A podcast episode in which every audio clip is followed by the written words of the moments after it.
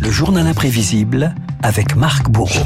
Marc, la britannique J.K. Rowling publie aujourd'hui son nouveau livre pour enfants intitulé, attention, hein, Jack et la grande aventure du cochon de Noël. On s'attend alors à un déluge en librairie, un nouveau carton en perspective après celui d'Harry Potter, bien sûr. Retour ce matin sur un conte devenu une machine à cash. Oui, un best-seller qui commence à partir de rien ou presque. Renault 1990, Joanne Rowling, une mère de famille de 25 ans, ancienne victime de violences conjugales, décide de trouver refuge dans l'écriture pour échapper à la dépression. Et lors d'un trajet entre Manchester et Londres, Joanne a subitement une idée qui va bouleverser sa vie. L'idée m'est venue dans un train en regardant le paysage. J'ai eu subitement l'idée d'une école de sorciers où doit aller ce garçon. Il ne sait pas qu'il est un sorcier jusqu'à ce qu'un courrier lui en fasse prendre conscience. Après une dizaine de refus, un éditeur anglais accepte finalement de publier le premier volet d'Harry Potter en 97. Ce sera sous pseudonyme J.K. Rowling officiellement pour éviter que les petits garçons rechignent à acheter des livres écrits par une femme, hein, rien que ça. Sur la BBC, le Royaume-Uni découvre alors une auteure stupéfaite par son succès. Ça se vend vraiment bien au-delà de mes espérances. J'ai vendu 30 000 exemplaires au Royaume-Uni. C'est phénoménal.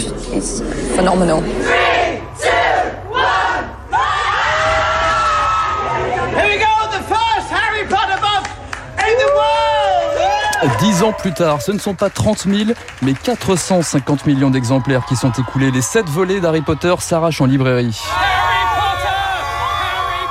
À chaque nouveau tome, il a de l'ambiance, hein, vous noterez. Renaud. retrouver les, les, éditeurs qui ont refusé. Je pense qu'ils doivent être contents. Ils doivent s'en mordre les doigts. Oui. À chaque nouveau tome, en tout cas, des centaines de fans patientent des heures pour décrocher leur exemplaire. Il s'en vend 5000 par minute dans le monde. La saga devient un phénomène de société. On parle même d'une épidémie de Pottermania. Je réalise pas encore.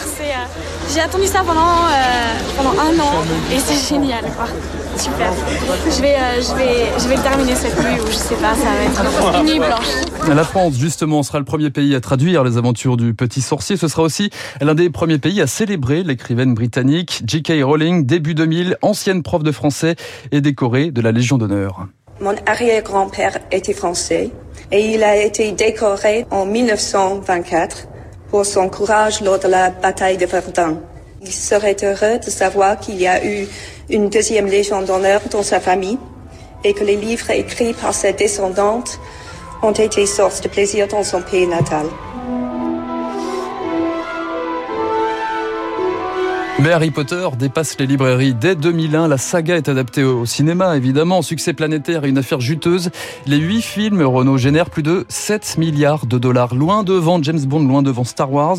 Il y a aussi euh, les pièces de théâtre, les musées, les jeux vidéo, des produits dérivés en tout genre. Avec Harry Potter, la démesure a trouvé sa formule magique. Déjà, ils ont même sorti des bonbons à Harry Potter. Les bonbons du livre. Ouais, je crois qu'il y a aussi des chaussettes, des sacs, enfin tout. Ouais, il y a tout. C'est trop C'est un petit peu trop, ouais. Mmh. C'est difficile de résister Non, on peut. Je crois que si on a les outils et qu'on est un petit peu lucide, on peut dire euh, ça suffit, le film est bien, mais on n'a peut-être pas besoin de, de prendre son petit déjeuner dans une, dans une tasse euh, Harry Potter. Et pourtant, rien qu'aux États-Unis, la moitié des lecteurs disent avoir acheté des, des, produits dérivés, les franchises, une formidable machine à cash. Même les fabricants de jouets se frottent les mains, comme la société Mattel. Mais ne comptez pas sur son directeur pour vous révéler, pour vous révéler son sortilège. On ne révèle jamais le coût d'une licence, mais dire qu'elle est chère, non, parce que je pense qu'elle aura un tel succès que l'investissement en vaut la chandelle. C'est sûr que c'est pas donné. Au total, la franchise Harry Potter représente 25 milliards de dollars. J.K. Rowling, écrivaine assise sur une mine d'or, sa fortune est estimée à 743 millions d'euros, plus riche que la reine Elisabeth II, mais celle qui fut considérée comme la femme la plus influente d'Angleterre est parfois dépassée par la réussite. Je voulais être publié. Je voulais être écrivain plus que tout au monde. Mais je ne voulais pas qu'on fouille mes poubelles, qu'on me prenne en photo sur la plage. Je ne voulais pas qu'un journaliste frappe à la porte d'un de mes amis pour qu'il parle de moi contre de l'argent. Après Harry Potter et plus récemment la saga des animaux fantastiques, J.K. Rowling s'apprête donc à écrire aujourd'hui un nouveau chapitre de son histoire, parsemé décidément de coups de baguette magique.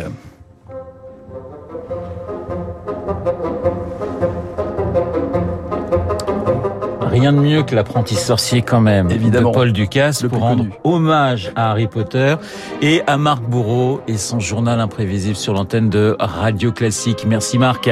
Il est 7h54. Dans un instant, un autre apprenti sorcier mais dans un genre très différent. David Barou et son décryptage.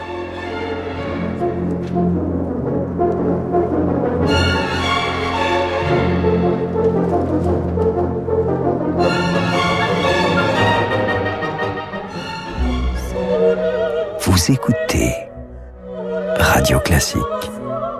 Avec la gestion Carmignac, donnez un temps d'avance à votre épargne.